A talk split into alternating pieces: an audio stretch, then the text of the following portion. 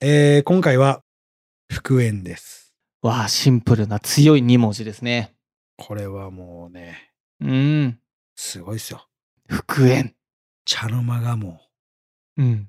ピシッとして聞き耳を立てる話題 ですよ。ピシッ。うんうん。いや、本当に、こればっかり、まあ皆さんがね、興味ある話題ではありますよね。復縁ってね。いやー、待ってましたと。うん。いつなんですかと。この話題をね、語ってくれる日を。そんな声ありましたかありましたよね。ああ。もうこれは、もう永遠のテーマというか、うんうん。まあ、やっぱりこう、ずーっと一人とお付き合いして、うん。何十年も交際至る人って多分、あんまいないんですよ。そうですね。うんうんうん。やっぱ、運命の人はね、なんか2回別れるとか、なんかそういう言葉があるように、1回、1回別れるか。ああ、ありますね。うん、別れるみたいなことがあるようにですね、うんうん。まあ、別れっていうのはつきものであってはい。でそこからこうよりを戻したいって思ってる人たちは世 の中にもう5万とおると、はい。まあ、そんな人たちの思いを背負ってうん。今回は復縁について深掘りしていったんですがはい。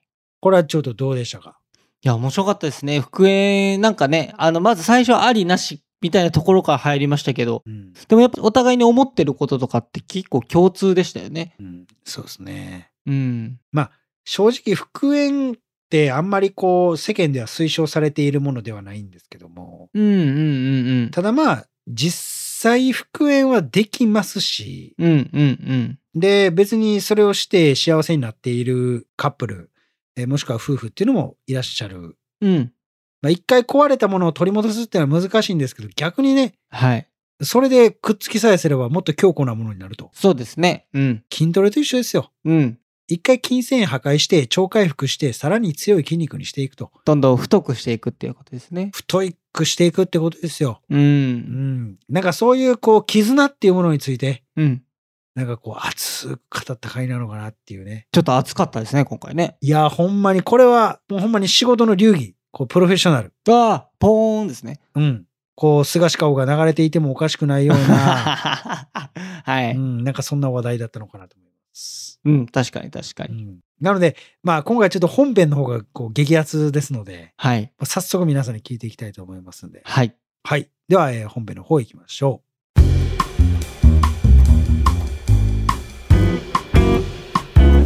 う。このポッドキャストは累計1万人以上の恋愛相談に乗ってきた TikTok クリエイタースーパージュンさんが全国の悩める人に真正面から向き合っていく人生リアリティトークン番組です。えー皆さんどうも BTS です。違います。はい。その、一人なんで、まず。いや僕はもう BTS。実は、複数いないで、まず。あ、マジですか多分、バルコと違うかもしれないな。一人だし、はい。日本国籍だし。いやそうなんですよ。うん、全然違いますよ。いや、あのね、韓国って、はい。まあまあ、ね、なんかちょっと舐めてんのかって思ってたんですけども、おー、ほうほうほう ほう。。BTS 歌うまいですねそんないやちょおじさんみたいな こといやいやいやいや、ごめんなさいごめんなさい。いや、歌うまいですよ。BTS 結構。えー知ってますよ、ああ見えて、結構うまいんですよ。うん、じゃあ下手だと思ってないですよ僕いや、ほんまにすごいですよね、ほ んまに。はい。 BTS すごいですよねいや、結構ね、あの、すごいんですよ。うん。僕はほとんど知らないんですけど BTS に関しては僕も2曲ぐらいしか知らないんですけど、でもダイナマイトですよね BTS はねダイナマイトとなんかもう一個あったんですけども、僕はありますまあ本当わかんないその一人も名前をちょっと存じ上げてないという名前は申し訳ない、僕も存じ上げないんですけども。そうだよなはい。うんで、まあ、あと、韓国映画もちょっとチロチロ見たりして。ああそうですかはい。最近やったあの、ビューティーインサイドっていうね。ああ知らないビューティーインサイドこれめちゃくちゃ面白いですよ。へえごめんなさい。ちょっと脱線するんですけど、あいいえ全然全然パパっていくと、はいあの、恋愛映画なんですけど、はいはいは朝起きると、いうん顔が変わってるっていう病気ほうほうほうあるんですね。ほんほんほん。で、これが面白くて、うん。あの、朝起きると、うん。あの、おじいちゃんになってたり、へえ。小学生になってたりするんですよ。はあはあはあ、そのレベルでで。性別も変わるんですよ。はあはあはあはあはあ。だから、毎日違う人になってるんですよね。へえ。っていう人が、うん。たまたま出会った女性と恋に落ちるという、はさあ果たして、この毎日入れ替わる人物との恋愛は、どうなるのかっていうね。はあ。これ韓国映画なんですけど。面白いですね。その、なんかまあ、ルッキズムとか見た目的なことではなくそうそうそうそうここ心のということですよね、多分ね。そうなんですよ。っうん。ていうのも韓国映画で。まあ韓国だから結構ね、あのー意外といいです。へえ、上野樹里さん出てるんですね、これ。あ、そうそう、上野樹里さん出てるんですよ。へえ。まあ、モブキャラみたいな感じなんですけど、はいはいはいはいはい。結構ね、面白いですよ、これ。ああ、そうですか。ああ、見てみよこれは面白かったですう。う。ん、うん、うん、うん、うん。あの、全然関係ないですけど、僕、映画めっちゃ見ますけど、はいはい。これ恋愛映画の中でもまあまあ面白かった部分。ええはい。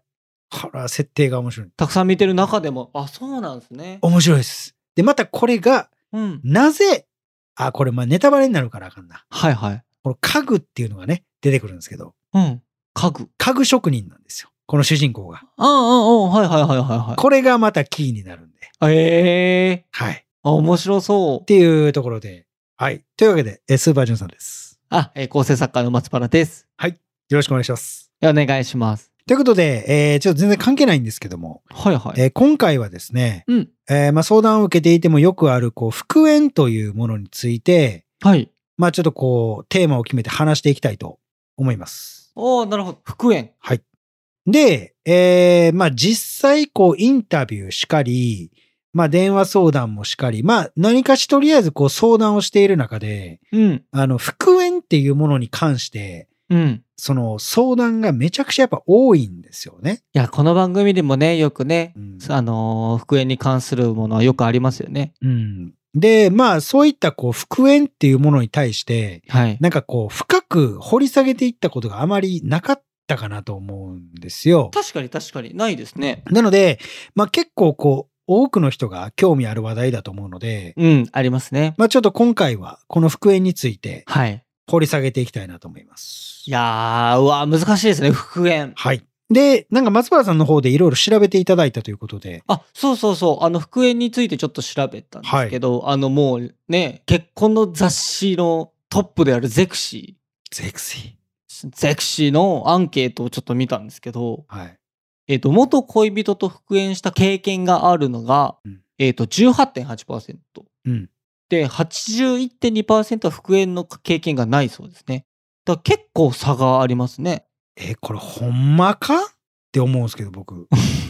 あ、あれ、純さんゼクシーが。純さんゼクシーからしたら僕は、はい。うん、なんか、復縁。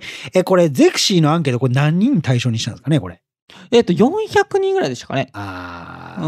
ん、もうちょっといたかな。え、復縁の経験がある18.8%は俺嘘だ気するっすけどね。ええー。え、復縁って結構してると思うで。あ、ちょっと、何人なんだろう。あ、でも、何人かまでは書いてないかな、ちょっと。うん。まあ、あの、でもこれ難しいですよね。何をもって復縁なのかっていう話になるんで、あー確かに確かに。その、なんかあって別れた、で、寂しくってより戻すすぐ別れたみたいなのが復縁に入るのか、あー確かに確かに。それでもこう、お付き合いしてて別れて、で、再度お付き合いしてうまくいってることを復縁と呼んでるのか、あーはんはんはんはんはん。その定義がわからないんで、あー確かに確かに。だかそれによるかなっていう。らもしかしたら、また付き合ってすぐ別れちゃったみたいのを含めるともっと多いかもしれないってことですよね。いやー、多分これ逆転してると思いますよ。ああ、本当ですか。それ、すぐ別れたとかっていうのも含めるんやったら、僕多分復縁の経験がある方が多分多いんじゃないかなって思うんですけど。っはあ、そうですか。へえ。ていう風な。え、ちなみに、じゅんさんは復縁は経験したことあります僕、復縁経験は、うん。ないかなあ、ないですね。多分。ああ、はんはんはんはん。ないわ。あほんまや、ないわ。あ。だから自分でびっくりされてますけど。いや、ほんえ、あります僕もないっすね。 それはパワーポイントですからね。いやいや、ひどいことを言うな。 いやいやいやいパや。ワーポイント、いやいやいや過去回聞いてください ね。知らない方はね。過去から聞いてください ね。はい。いや、うん。これ、あ、そうか、意外とないんか。じゃあ。いや、でも、あの、復縁したかったことありますよ。うん、うん。でも、実現しなかったですね。あー、なるほどね。だから経験があるのはってなってるんか。あ、そうそうそうそうそう。多分、復縁したい人はいっぱいいると思いますけどね。なるほどね。うん。残酷な数字出すね、ゼクシーは。いやーそうですね。ねえ、81.2%の人がないと。ない。うんなるほどね。ちなみに、復縁はありですかえ僕はありやと思います。うんうんうんうん。これちなみに、僕は、えー、なしよりかな。なしって言ってましたよ ね。この復縁うん。ですよ、このゼクシーさん、せっかくゼクシーさんのね、はい。こうアンケートを出したの。ゼクシーって知ってますキャッチコピー。めっちゃいいの。え、何でしたっけゼクシーってね、めっちゃいいキャッチコピー毎年出すんですよ。あ、はいはいはいはい。で僕が感銘を受けたのは、あの、結婚しなくても幸せになれるこの時代に、私はあなたと結婚したいのですっていうキャッチコピーがあるんですけど、あ素敵。考えたやつ呼んでこい、こんにゃろうっすよ。あライターさんすごいっすね、これねい。やー、めっちゃええよ。はあ。ほんまに。これが AI とかで書いてんのやったら、うんちょっと話変わってくる。これ AI だったらね、話変わりますね。話変わってくるよ。うんうんうん。でもこれ僕、あの、ゼクシーのなんか結婚アンケートみたいに行ったことあるあるっすけどね。えー、はい。結婚アンケートなんかね、うん。クラウドワークスかなんかで、はいはいはい。そのゼクシーのアンケートに答えたら2、3000円もらえるみたいなのあったんですよ。はいはいはいはいはい。それ行ったことあります。えー、なんか、あのークラウドソーシング系のあれサービスでってことですよね。そうですね。昔っすよ。あ、そうなんだ。で、やったことがあって行ったんですけど、うん。なんか年収2、3000万みたいなの書いて、うん。でなんか、めっちゃ可愛い子がいいです、みたいなの言うなんかふざけてた思い出がありますね。 まあ、真面目にやってあげてほしいですけどね、アンケートはね。いや、ほんまに申し訳ないですよ。こんなドビモーニンがね。えー、なんかせわせわ言ってますけども。え、えその、復縁ありなのはな、なんでですかはえこれ、いいっすかいはいはい、もちろんです、もちろんです。こう、こうまず、そもそも、なんか、うん。その価値観とかっていう話もなってくるんですけど、はい。なんか、恋愛をしていて、うん。なんかこう、全部うまくいくってことってないと思うんですよね。うん。うん。ないですね。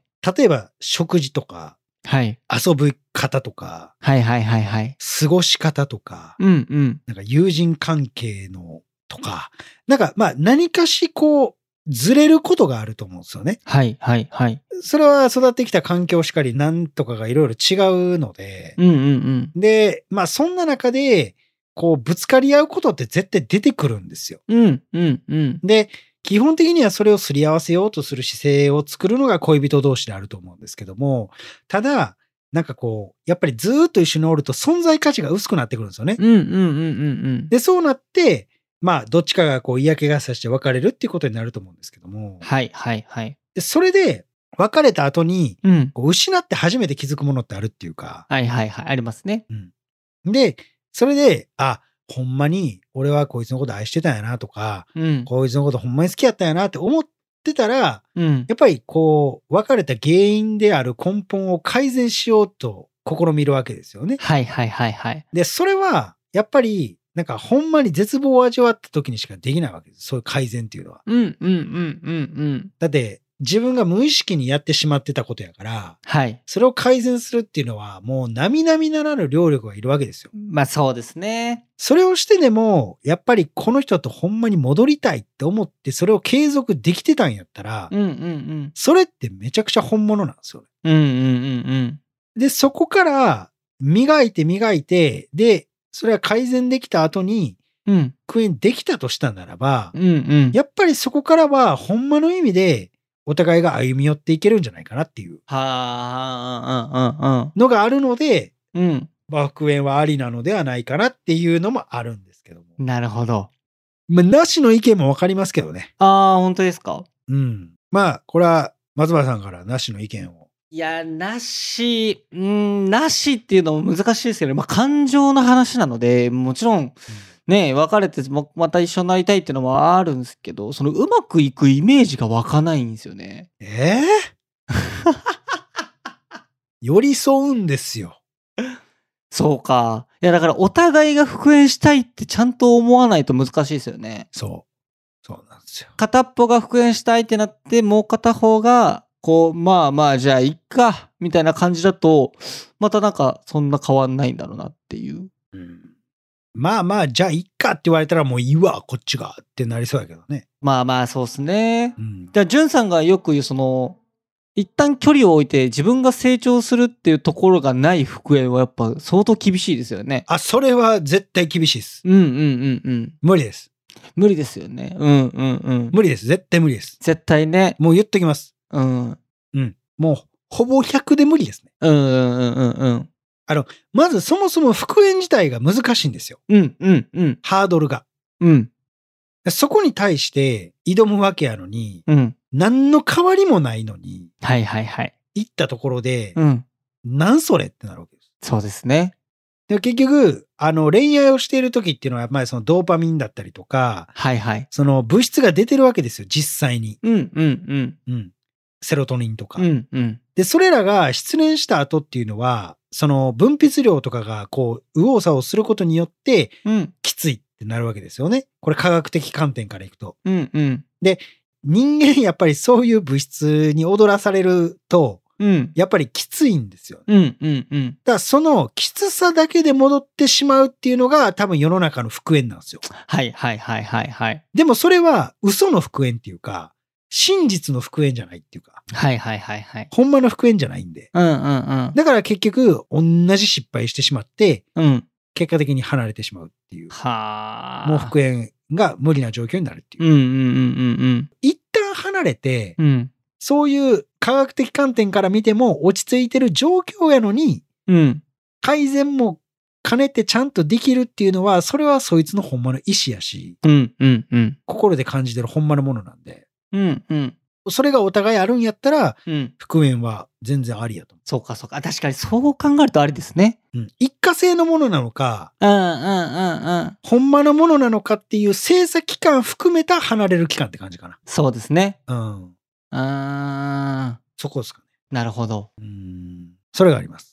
ええそのじゃあ復縁を成功させた知り合いの方とかっていらっしゃいます成功させる人はいますね。ああはんはんはんはん。はい。全然います。それってどんぐらい開けてるんですか復縁まで。まあ人によりますけど、まあやっぱ半年はああまあそうですよね。いりますかね。うんうんうんうんうんやっぱり総じて言えるのはやっぱみんなきつそうですよ。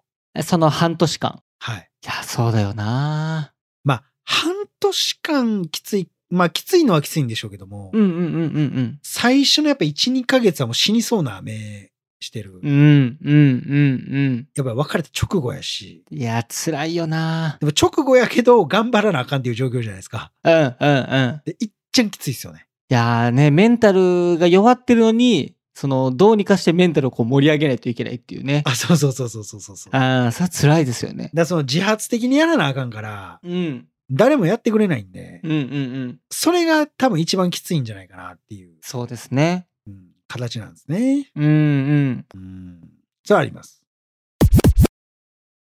逆に、どうですか周りに復縁。いやー、復縁、いや、あんまり聞いたことないかもな。マジっすかうん。全員新しい人言ってますうん、全員新しい人言ってるかもしれない。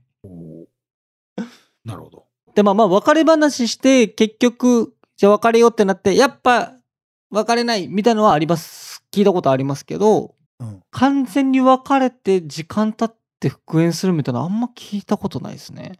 うん。特になんか女性がすぐ切り替えるイメージありますね。これね。うん。女の子ほんま切り替える。すげえわ。ガチで。 そうっすよね。これね、僕でもこれもう全部言語化できるんですよ。はいはいはい。あのね、女の子ってちょっと先歩いてんすよ。うんうんうんうんうんうん。これ実は。うん。こう、女の子って、はい。こう、過ごしていく中で、うん。こう、いろんな不満だったりとか、はい。不安だったりとか抱えてるじゃないですか。うんうん。でそれを言わなかったりとかする人多いんですよね。はいはい。で、女の子って勝手に自分の中でストーリー展開してるんですよ。うんうんうんうんうん。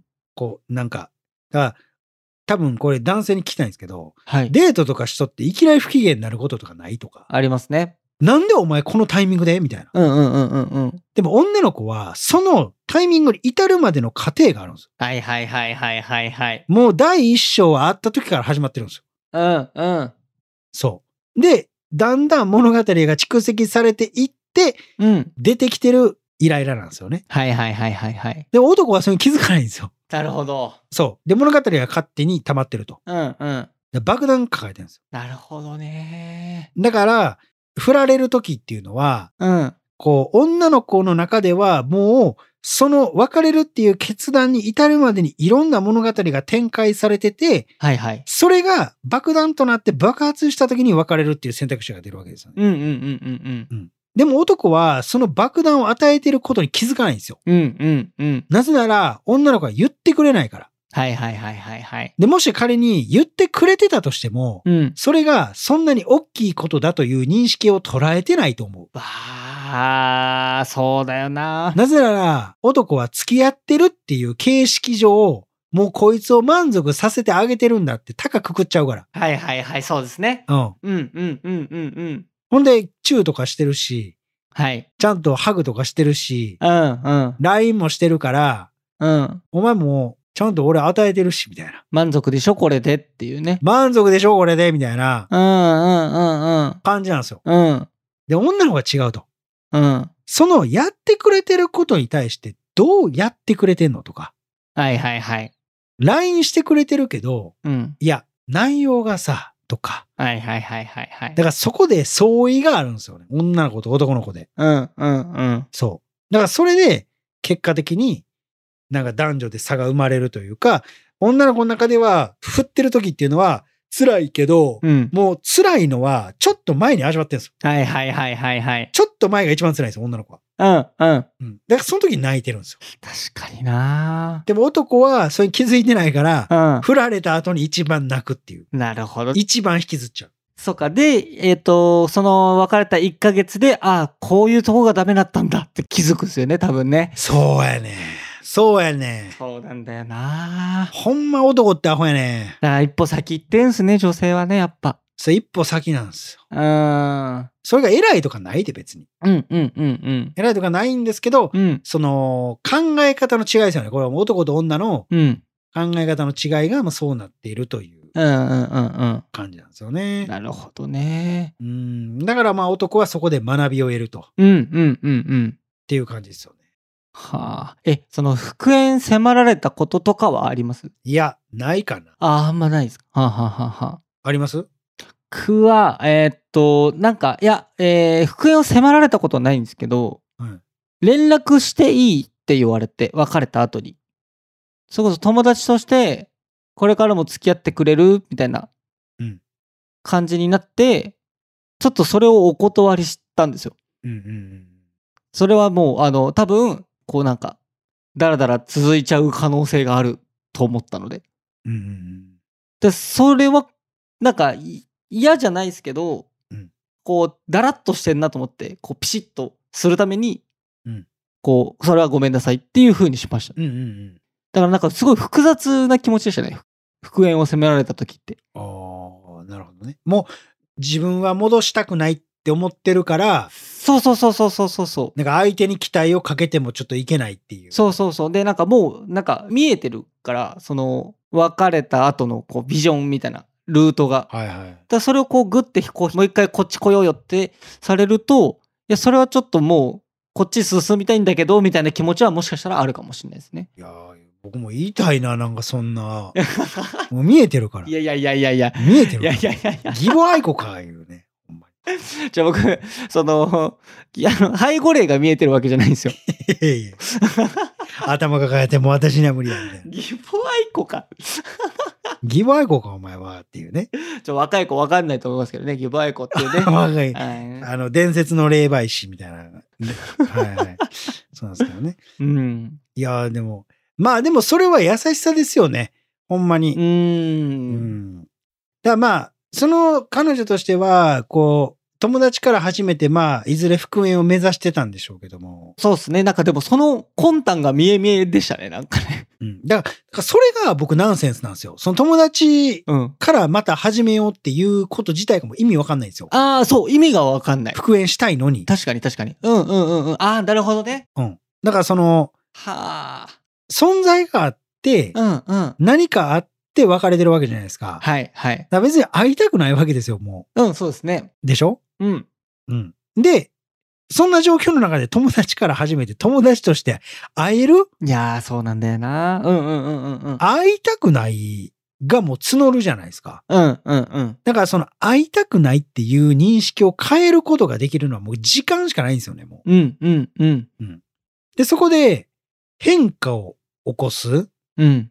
で、やっぱりこう、身なりだったりとか、立ち振る舞いだったりとか、いろんなことが経験値として重なって、初めて再会した時に、あ、変わったんちゃうかなって思うんですよね。うんうんうん。うん。そしたら、またこの人と好きっていう思いはなかったとしても、はい。会ってみたいなとか、好奇心が湧いたら、うん。まあ、復縁の可能性って出てくるんですけど、うんうんうんうんうん。なんか小賢しくそんな小判ザメみたいに、うん。なんかね、母体にこうひっつこうとするのは、ちょっとこはいはいはいはい。う、ナンセンスなんかなって思うんですけど。だからその関係が切れないために、こう、LINE を続けていくとかって、そんな、実は逆効果だったりしますかね。そうそうそうそう、めっちゃ逆効果なんですようん。うんうんうんうん。逆に嫌われて終わるっていうか、うんうんうんうんうん。なんかめんどくさい。なんやねん。いでも結構やりがちというかね、そこ行きたくなりますよね。や、多分ほとんどやってんじゃないですか。その連絡途切らせたくないっていう気持ちはありますよね。そうそうそうそうそうう。んうん、うん。一番近くなる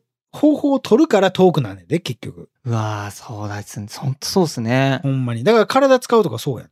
結局。っうんうんうんうんていう話なんでうす。ん。なるほどねだ。って友達で、いようとか言ってさ、そんなん好きな男の子にさ、今日家来てやとかって行くやろ、絶対。うん、いやー、辛いなー、その関係。こんなんさ、脱ぐやん。脱ぐ。ね。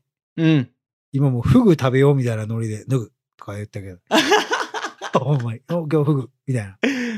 いや、絶対脱いじゃうもん。絶対脱ぎませんやん。僕が女性だったら。だって好きなんだもん。好そうでしょきで、これがきっかけで、こっち振り向いてくれるかもしれないんだもほんまですよ。ん。うん。そんなんもうノリノリで行くやん。だって好きやねんから。そうそう。だって久々にね、うん。家行って、そうや。二人きりで話せるってなったら嬉しくなっちゃいますよね。そらベッドの上でね、いつまいライフ流れとってもおかしくないですよ。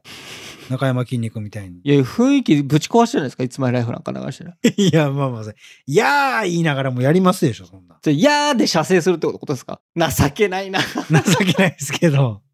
まあでもほんまそんな感じでしょうね。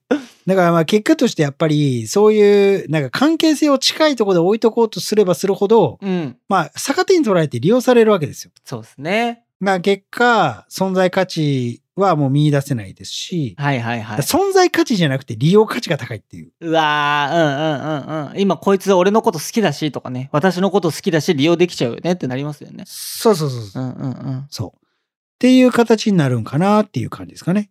はあ、じゃあその復縁の可能性がありそうなパターンとしては、やっぱしっかり期間を置いて、自分が成長するうん、時間を設けるってことですよね。そう。ああ。そう。ただ、いかんせんこれがきついんですよ。だって、保証も何もないし。う。うんうん。で、相手に彼氏や彼女ができてしまうんじゃないか。はい。そういう思いが、焦りありますよね。やっぱ、あるんですよね。うんうん結婚してしまうんじゃないかとか。うんうん。うん。うん。そういう、こう、思いがあるうん。から、きついんやと思います。うんうんうん。うん、いや、そうだよな。で、ここで一番やりがちなのが、うん。 SNS 見るっていうやつですね。わあ、よくない。これよくない。これがもう近年復縁に関するうん。あのテーマで一番こうややこしくさせてる原因ですね。うんうんうんうん。この相手の特にインスタグラムかなはい、ストーリー。ストーリはいはいはー。い。この辺ですね。だよなこの辺が一番この復縁をうん。成就させる上で一番メンヘラにさせて、あの結果的に近くなる方法を取らせてしまっているシステムやと思います。うん。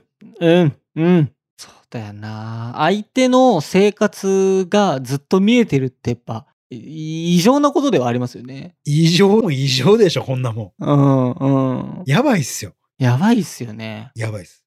でも、これを異常だと認識しないんですよ、現代の人間はう。んうんうんもう当たり前なんですよ、このインスタグラムのうん。うん。ストーリーで相手の日常を見るっていうのが、うん。もうその人のストーリーになってるんですよ、ほんまに。いや、そうだよな。もうそもそもインスタに日常あげんなよってちょっと思っちゃいますけどね。もうそもそもが。まあ ね。確かに。誰がお前のその、あれに興味あんねん。そうそうそうそうそうそその閲覧の数 かその、う。しかもストーリーってこう誰が見たかわかるじゃないですか。わかります。だから、ああ、別れたあいつ今見てんな。あ、ちょっと気あるかな。じゃあちょっと使ってやろうかなみたいなのもしかしたらあるかもしれない。そうやね。でもめっちゃわかるんですけどね、気持ちは。いや、気持ちはわかる。ゲッツわかるっす。うん。もう。うん。めちゃくちゃわかるんですけど。うん。ただまあ、このね、だから、例えば、別れて、はい。えー、復縁を迫りたい側。うん。俺は復縁したいんだ。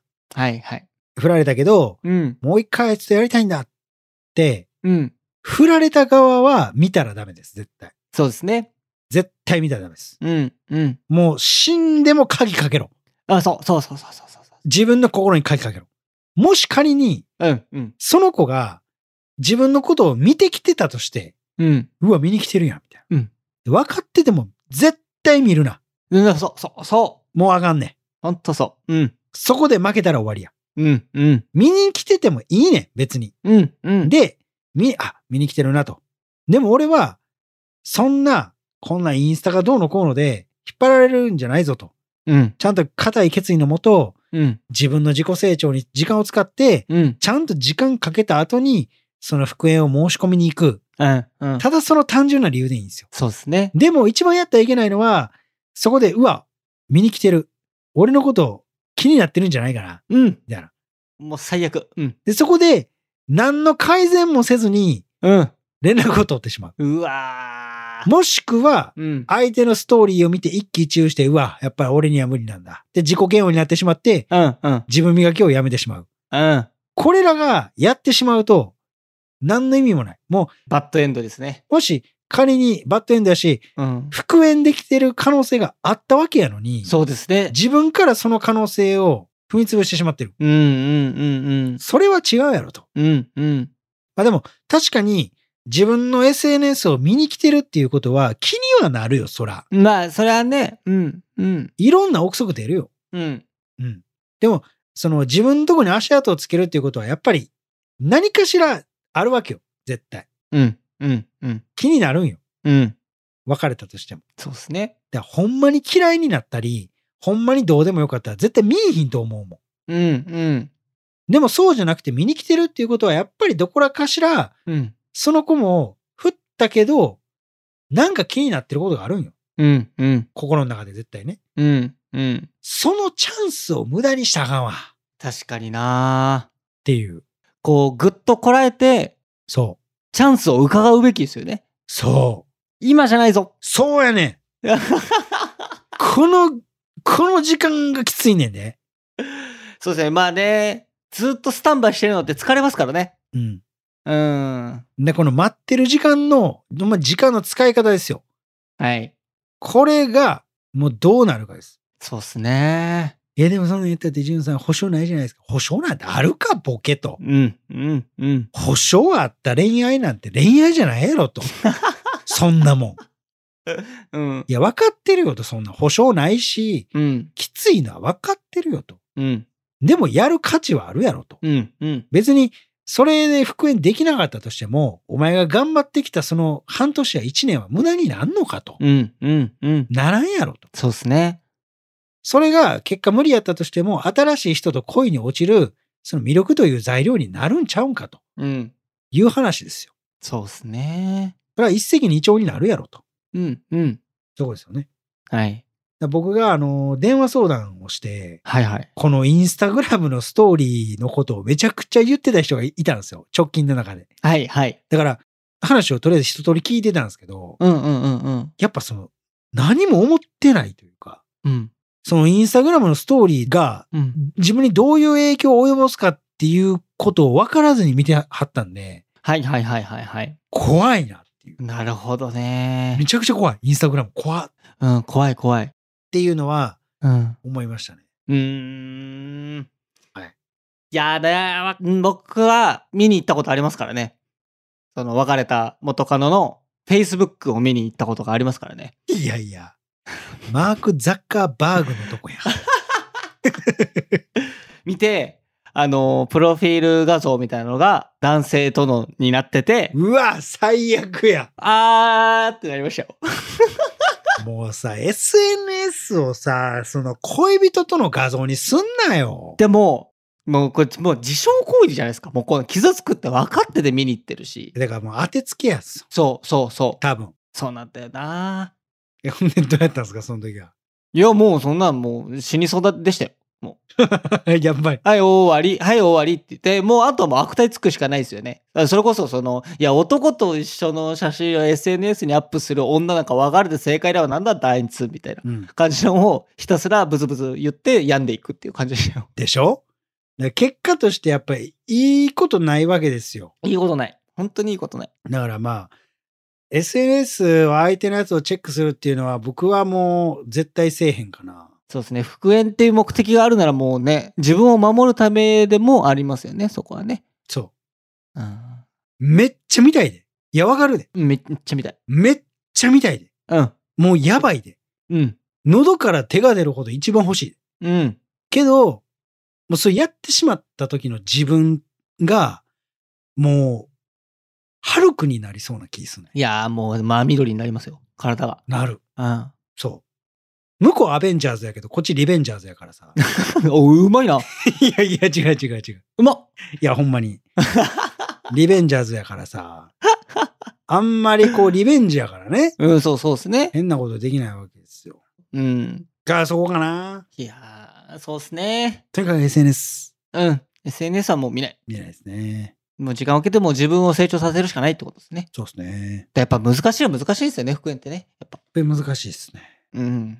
まあ、相手が自分のなんか SNS とかを見てるぐらいしかもうん。う、向こうがこっちにキー持ってるかどうかはわからないですけどね。そうですね。うん。だって LINE とかせえへんし、しないですね。わからん。うん。相手のこと何考えてるかわからん。そうだよな。でも、うん。振った側も、結局、その生活環境って変わるじゃないですか。うんうんうんうんうん。ね。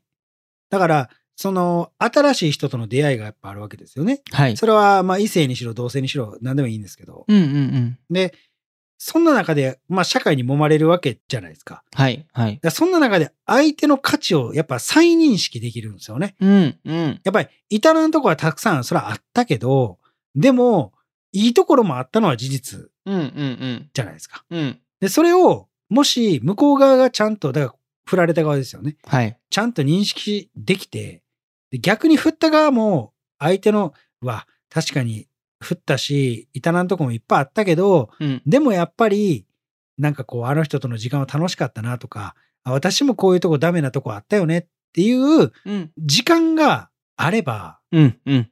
まだ可能性はあるありますね。し、そう考えてる可能性もあるよ。うんうんうん。全然。うん。それが、そういう SNS 見に来たりとかっていうのに起因してるんじゃないそうですね。もう、だってそれしかないもん。うんうん。うん。相手のことを見ようと思ったらさ、っうんうんうん。ていう感じじゃないか。だからその気持ちを増幅するまでやっぱ待つべき。そう。うん。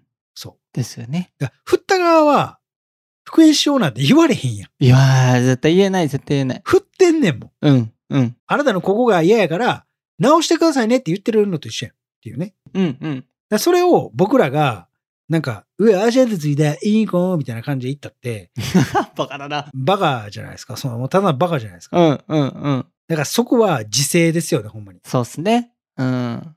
多分向こうもなんか気にはなってるんやろうけど、うん。こっちがちゃんと準備整うまでは、うん。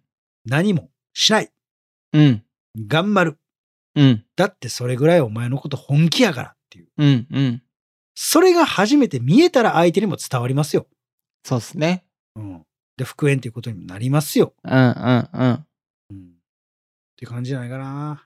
いやー、面白いですね。復縁はちょっと奥深いですね。奥深い。うん。でも俺もう復縁すんのやったら結婚するかもしれんな。あー、でもそうですよね。わかりますわかります。うん。復縁したらもうさい最後までというかね、ずっと一緒って感じですよねう。ん、僕がもう今、復縁するんやったら、うん。結婚してくださいって言うかもしれん。わー、素敵。僕と一緒にうん。過ごしませんかっうんうんうん。て言うかもしれはいはいはいはいはい。ん。うん。うわあ、素敵だな、それは。いや、ほんまに。あかなあ。はい。いや、これ、リスナーさんのもちょっと聞きたいですね。机に関してどう思ってるのかっていうのはね。これは意見ありますよ。うんうんまあ、福江についてどう思うかっていうところをちょっとじゃあうん。うん。聞きましょうか。はい。ちょっと募集してみましょうか。はい。まあ、この後、インスタグラムで、うん。まあ、福江に関するちょっとまあアンケート的なものを募集していきますんで、はい。まあ、次週はその内容をね、ちょっと紹介していきたいなと思います。はい。楽しみですね。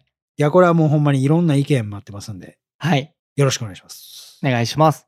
はい。ということで、ありがとうございました。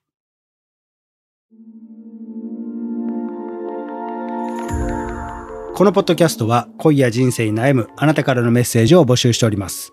概要欄にあるフォームから送ってください。そしてね、この番組が面白かったという人に関しては番組フォローと高評価、そして SNS での感想もお願いいたします。ハッシュタグお悩みバーをつけてつぶやいてください。ひらがなと漢字でお悩み、カタカナでバーです。そしてね、このポッドキャストに出演してくれる方っていうのも募集してます。直接こう僕に相談したい、生で詳しく聞いてほしいという方は、概要欄のフォームに出演可能と書いて送ってください。当日はね、ズームでの収録になりますので、顔出しなどはないです。えそしてね、えスタッフの方から連絡がえ来るかと思いますので、連絡の取れるメールアドレスのね、記載の方もお願いいたします。えーぜひぜひね、待ってますんで、お願いいたします。お願いします。で、え1対1の、えー相談とかもやってますので、まあ、それに関してはポントっていうところでやってますんで、そちらでお願いします。で、えーインタビューも撮影やってますので、まあ、そちらに関しては毎週土曜日に、えー大阪の南波の引っ掛け橋っていうところで、19時、まあ、7時から7時半ぐらいからね、やってますんで、またお待ちしておりますんで、来てください。はい、えーそれではね、また次回お会いいたしましょう。さよなら。